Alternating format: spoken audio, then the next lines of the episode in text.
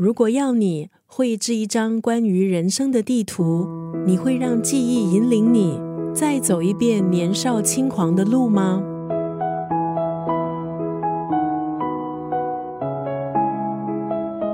今天在九六三作家语录利益分享的文字，出自台湾作家郭强生的《用青春换一场相逢》。后来的你有没有成为自己想成为的那个人？在这部散文集中，郭强生他将台北放到了核心，写下他年轻时流连的戏院、酒吧、百货商场、餐馆。他把这些都放置在他独特的生活地图上，地图当中也包括他从前所居住的永和老镇，还有夜总会以及老三台这些时代的余光。城市的变化有时就像时光的魔术。不过数十年，台北已经换上新的面貌。对台北人而言，既熟悉也陌生。生活在新加坡这个高速变化的城市，相信你我也有同感。我们应该怎么样去记录这种矛盾感？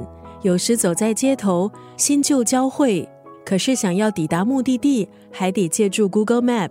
郭强生就建议，如果可以。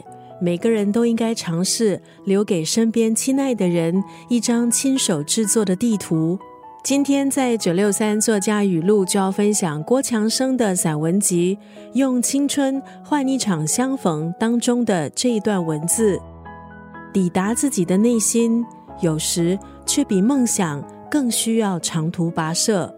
在网上看到另外一位作者崔顺华对这本书写下的阅读心得。每个人总会留下一张路途错综的地图，要往哪里去，经历哪些路，也许要等到生命的尽头才有解答。我们都是奔走的行者，从某一个地方开始这段漫长的旅程，而最终都将会离去。抵达自己的内心，有时却比梦想更需要长途跋涉。